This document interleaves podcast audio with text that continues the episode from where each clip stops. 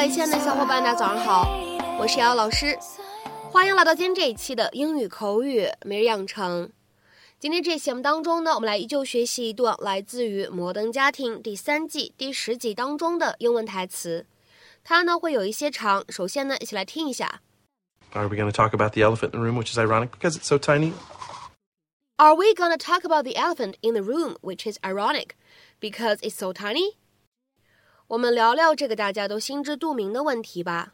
不过鉴于现在的场景，这么说真讽刺。Are we gonna talk about the elephant in the room, which is ironic because it's so tiny? Are we gonna talk about the elephant in the room, which is ironic because it's so tiny? 那么这样一段话当中呢，我们需要注意哪些发音技巧呢？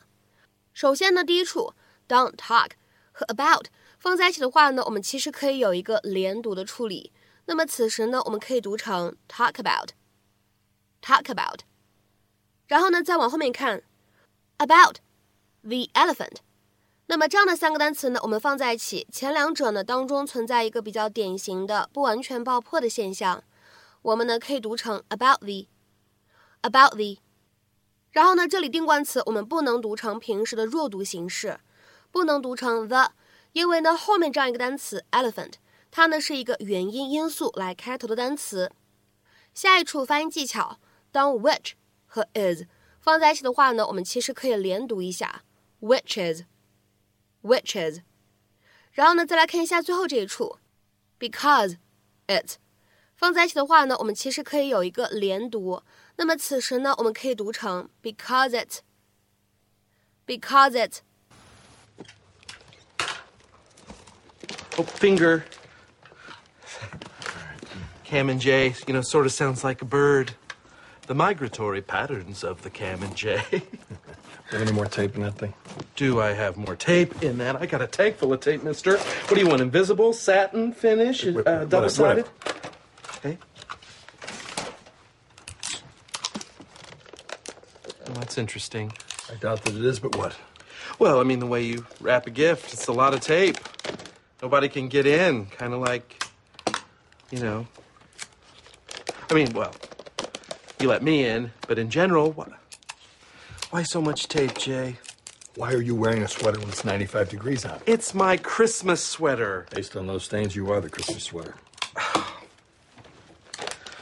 Well, who's been a very good boy? mm, so.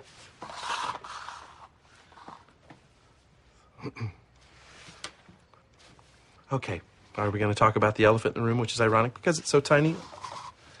A man doesn't give another man a gift this small. Oh, what do you think it is? A ring?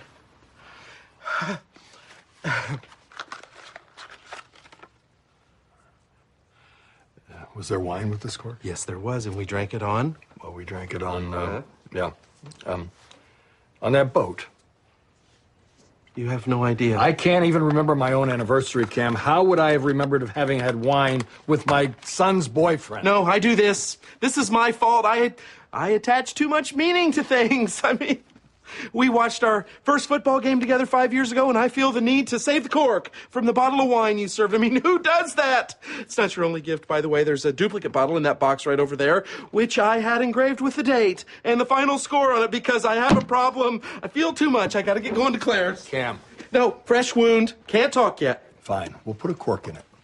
Let it scab, Jay. Let it scab.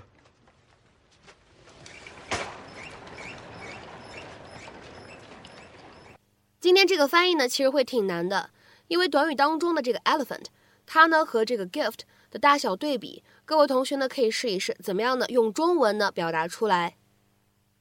今天节目当中呢，我们来重点学习这样一个短语，叫做 the elephant in the room。这个短语的字面的意思是屋子里面的大象，但其实呢，一般用的都是它的一个引申的意味，表示什么样的意思呢？我们来一起看一下，an obvious major problem。or issue that people avoid discussing or acknowledging，一个很明显存在，但是人们却避而不谈的事实问题。那么下面呢，我们来看一下这样的几个例子。 第一个，We all sat sipping our tea quietly, no one wanting to bring up the elephant in the room about Joe's expulsion from college. 我们都坐着，静静地喝着茶， 即使心知肚明，也没有人想讨论 Joe 被大学开除的事情。We all sat sipping our tea quietly, no one wanting to bring up the elephant in the room about Joe's expulsion from college. 下面呢，我们再来看一下第二个例子。The incident has remained something of an elephant in the room within our family. 这事已经成为了我们家庭当中大家都知道，但是避而不谈的事情。 the incident has remained something of an elephant in the room within our family. 下面呢，我们再来看一下最后这个例子。The growing budget deficit is the elephant in the room that nobody wants to talk about. 越来越严重的预算赤字问题成了大家心中都很清楚，但却不愿谈起的话题。The growing budget deficit is the elephant in the room that nobody wants to talk about. 那么在今天节目的末尾呢，请各位同学尝试翻译一下句子，并留言在文章的留言区。